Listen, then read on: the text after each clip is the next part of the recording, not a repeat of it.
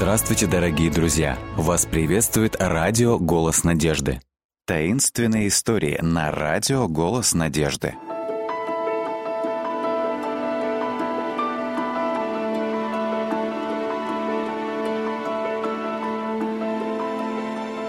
Андрей и гость с того света. Я просто не верю в это. Ростик, мертвые не возвращаются, безапелляционно заявил Андрей. А я говорю тебе, мой дядя Дима видел его, настаивал его друг. Он стоял у себя во дворе однажды ночью и увидел, как кто-то в белом подошел к нему и... И, я думаю, этот в белом сказал у, -у. Андрей вложил в свой голос все презрение, на которое был способен – Ростик, однако, не почувствовал его сарказма. «Как ты узнал?» – удивился он. «Да ведь именно таким образом, по представлениям многих, обращаются с нами все, вернувшиеся с того света. Но Библия говорит четко, что мертвые не могут посещать этот мир. И для меня это достаточное доказательство, что духи умерших никогда не будут порхать вокруг нас». Необычно серьезное лицо Ростика побледнело от негодования. «Ты имеешь в виду, что мой дядя Дима лжец?» «Ну погоди, Андрей Васильевич, может быть, и ты встретишься с одним из них. Учитывая, что ты живешь прямо возле старого кладбища, именно там все они и тусуются». Андрей изо всех сил старался не обидеть своего друга больше, чем уже успел обидеть, но все-таки не смог удержаться от смеха. «Вот что, Ростик, когда я увижу человека в белом, я дам тебе знать. Хорошо? Только не замирай в ожидании уже сейчас. Оба мальчика как раз дошли до развилки на проселочной дороге, где им пришлось расстаться. Андрей пошел домой, чтобы взяться за работу, которую должен был сделать по хозяйству. Поскольку сезон сбора урожая только начался, мальчик знал, что отец вернется поздно. Ему нужно было подоить только семь коров, но в одиночку это занимало намного больше времени, чем обычно. Сгущались осенние сумерки, когда парнишка занес в дом последнее ведро молока. Мать должна была пропустить это молоко через сепаратор. Когда Андрей собирался выйти из кухни, она окликнула его, и он остановился на пороге. «Послушай, я чуть не забыла сказать тебе, что папа хотел отвезти коров на западное падбище сегодня вечером. Там более защищенное место на случай, если поднимется ветер», — сказала она. «Хорошо, мам, только не забудьте оставить мне ужин. У нас, кажется, яблочный пирог. Я чувствую запах, не так ли?» На этот животрепещущий вопрос мать ласково рассмеялась. «У тебя хороший нюх. Да, это яблочный пирог, и ты обязательно получишь свою долю». «Пошли, Рекс», — позвал Андрей. «Давай отведем этих толстух на ночлег, чтобы потом мы могли спокойно поесть». Большой черный пес подтвердил свое согласие веселым лаем. Это была первоклассная пастушья собака, которая умела заставить слушаться и упрямых телок, и неповоротливых старых коров. Андрей особенно ценил навыки Рекса, когда должен был загонять стадо животных в ворота. Хотя было почти темно, мальчик не стал брать фонарь. Его ноги, казалось, сами знали дорогу. Коровы тоже знали ее и охотно двинулись в путь, лишь иногда останавливаясь здесь и там, чтобы вырвать и проживать клок зеленой травы. Вскоре они уже мирно расположились на ночлег на западном пастбище. Андрей, легкомысленно насвистывая, отправился домой. Ему нужно было пройти всего полкилометра, и не было никаких причин бояться темноты. Пока Рекс был с ним, никто не смог бы приблизиться к нему столь близко, чтобы навредить. Ни один из призраков Ростика не решился бы на это, подумал мальчик, усмехаясь про себя. Как может парень в шестом классе верить в такую ерунду? Бледная луна разливала слабый водянистый свет, который, казалось, делал ночь более темной и более...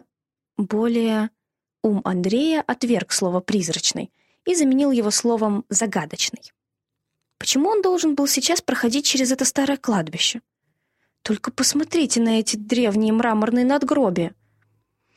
Если бы я разделял убеждения Ростика, было бы легко подумать, что... Что...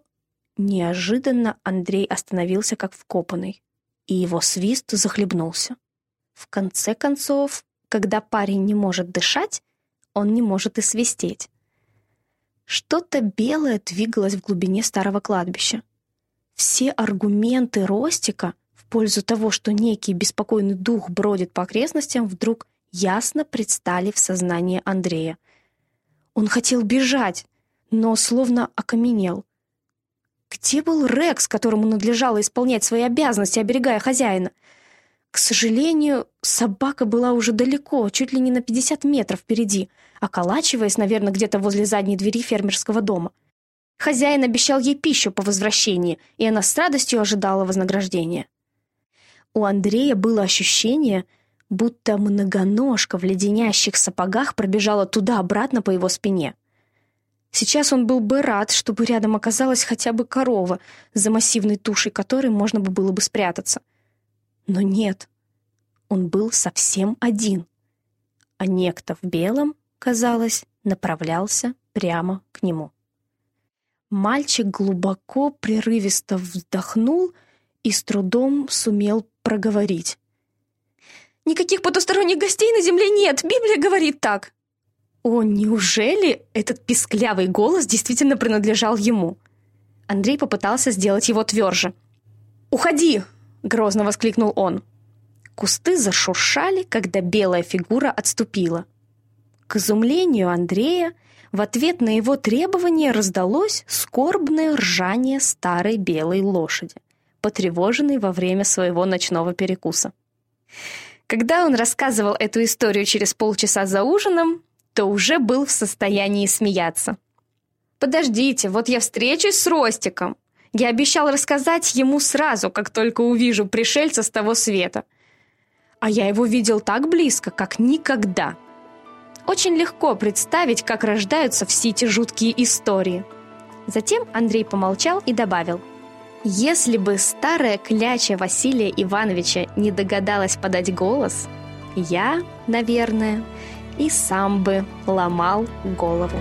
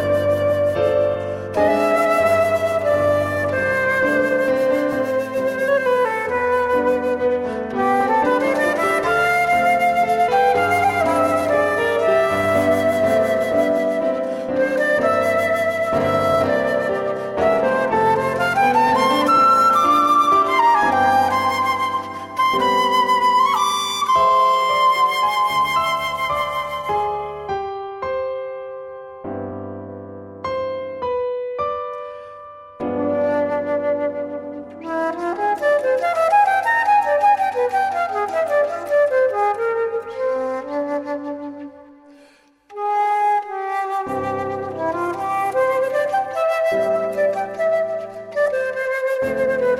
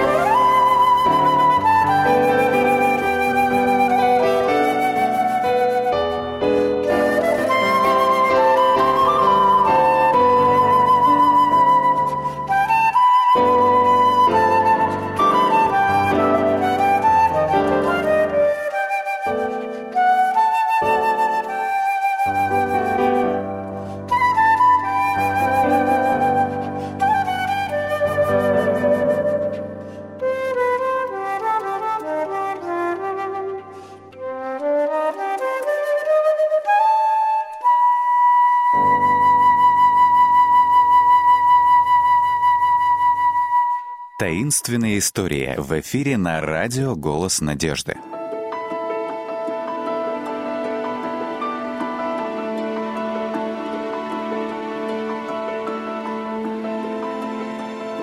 Под подозрением.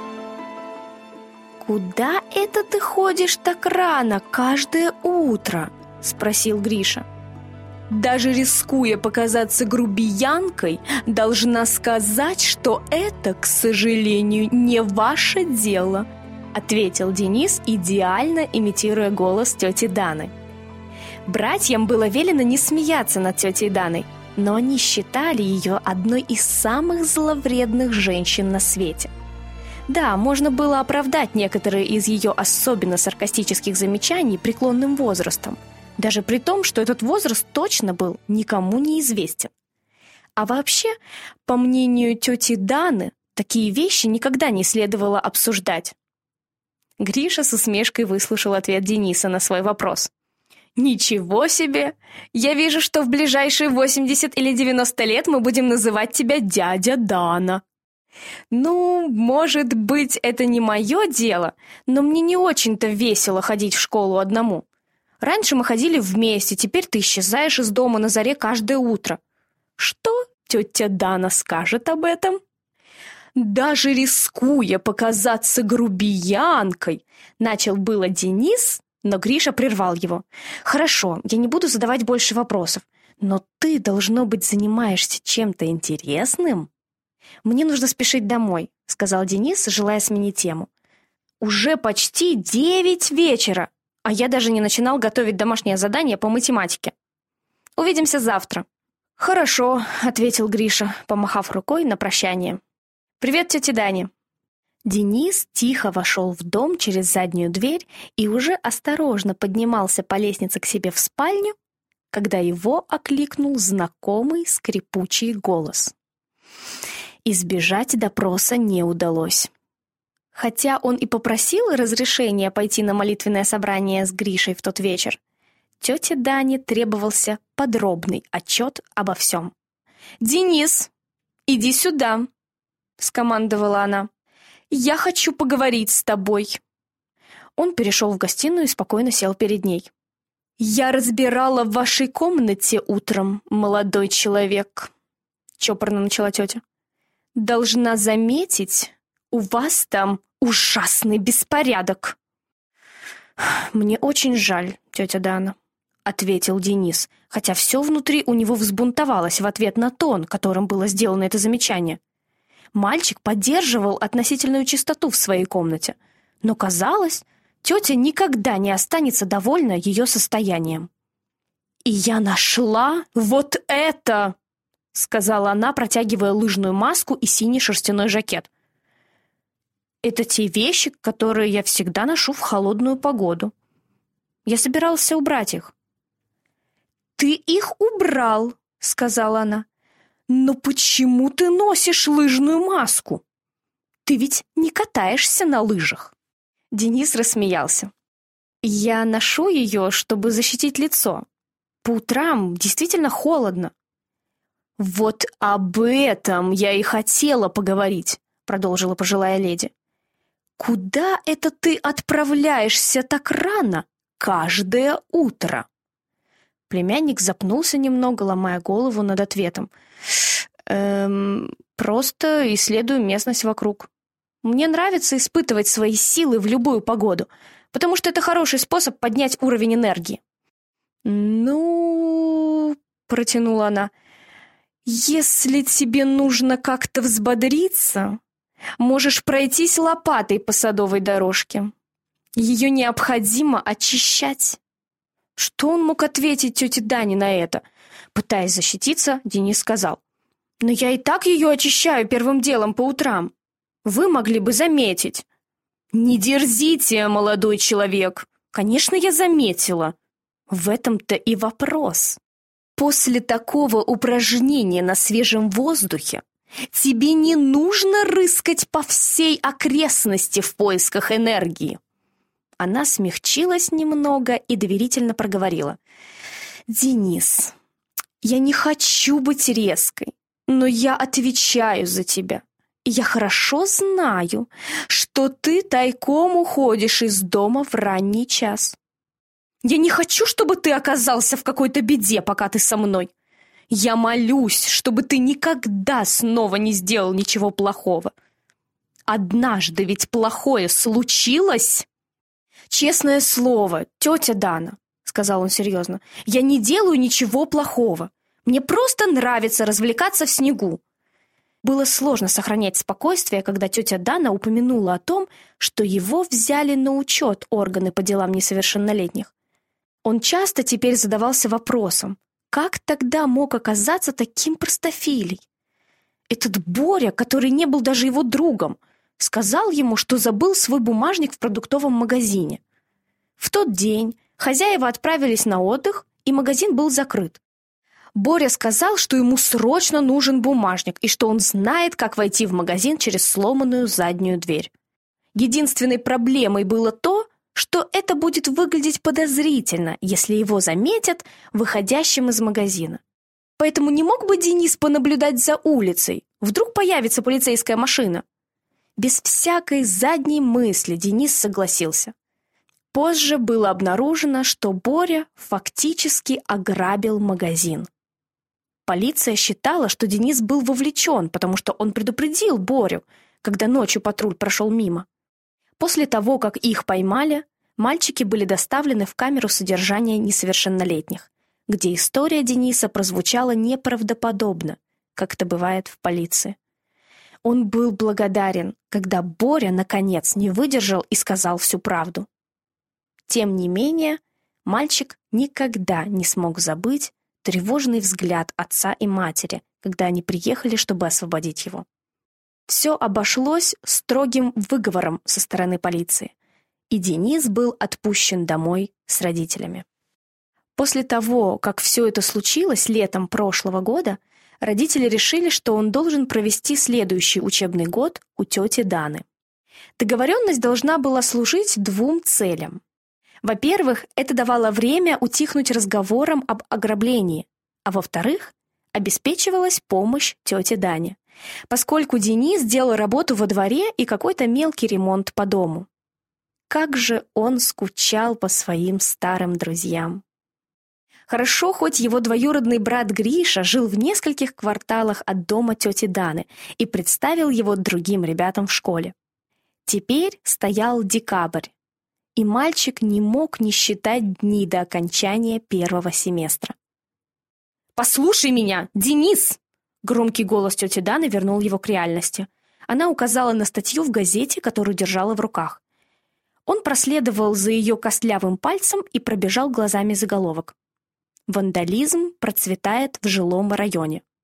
Статья описывала, как неизвестный занимался кражами крышек от бензобаков, запасных шин и других автомобильных аксессуаров.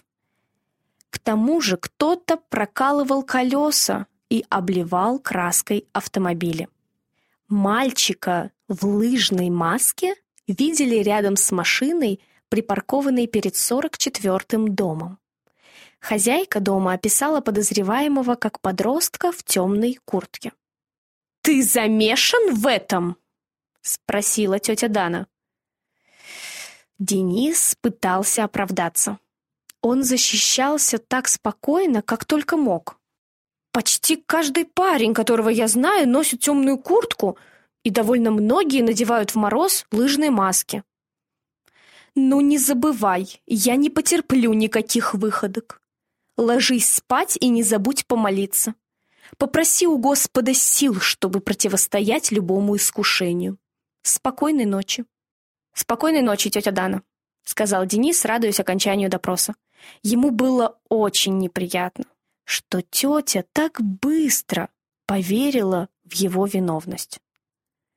Теперь он знал по опыту, что даже одно неосторожное действие может иметь последствия на годы вперед. Денис уныло встал на колени у кровати. Его молитва была не о том, чтобы Бог сохранил его от искушения, с этим все было в порядке. Но о том, чтобы он дал сил терпеть тетю Дану до конца июня.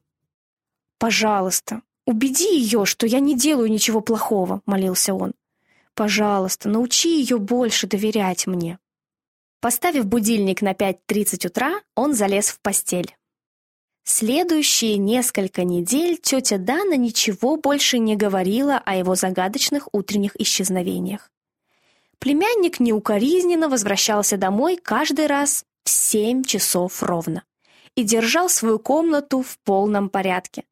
Он мыл за собой посуду после завтрака и убирал тарелки в шкафчик перед отъездом в школу.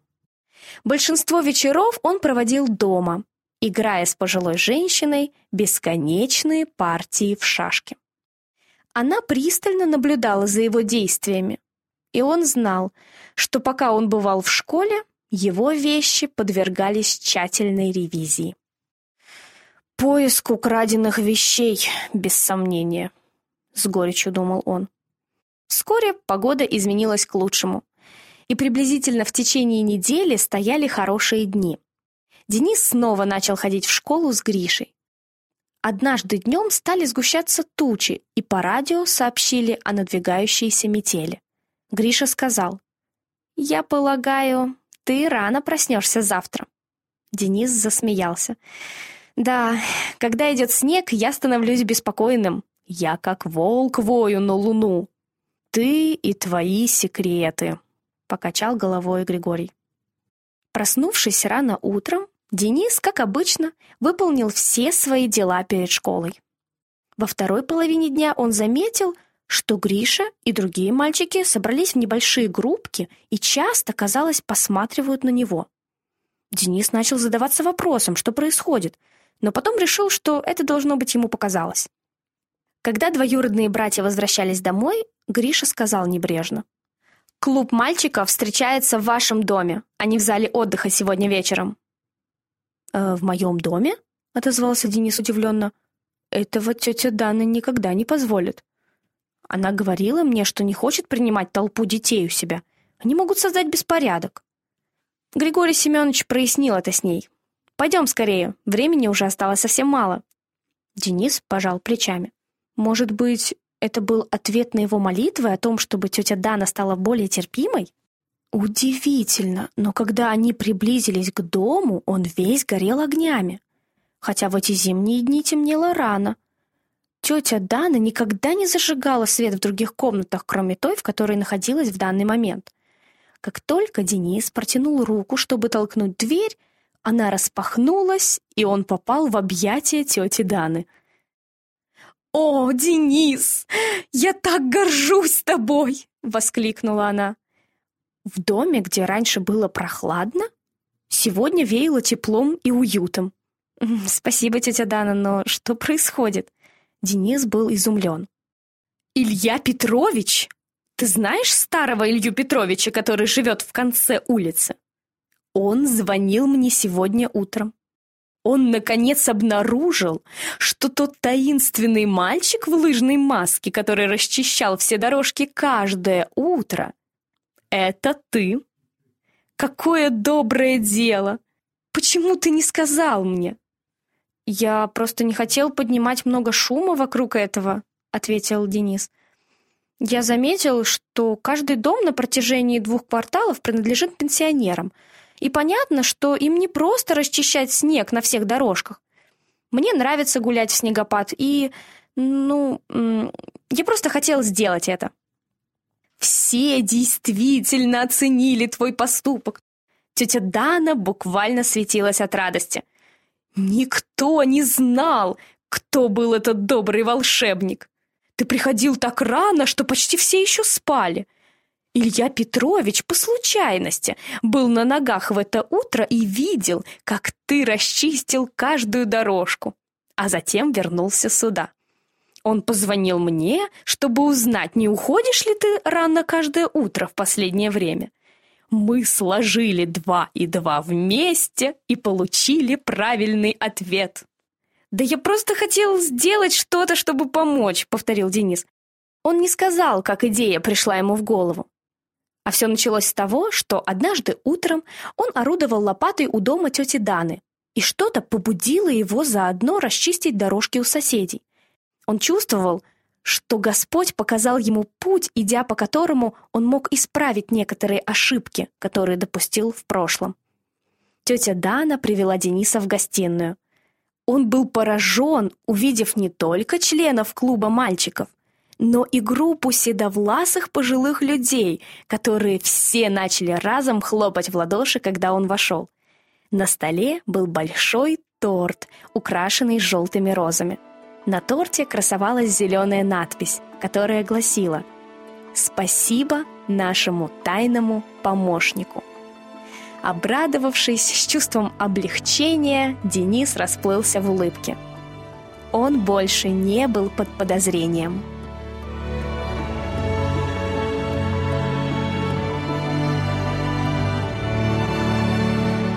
Дорогие друзья, вы можете оставить свои сообщения через WhatsApp и Viber по номеру плюс 7 915 688 7601 или позвонить нам на бесплатную линию, которая работает на территории Российской Федерации. Номер 8 800 100 ровно 1844. 8 800 100 ровно 1844.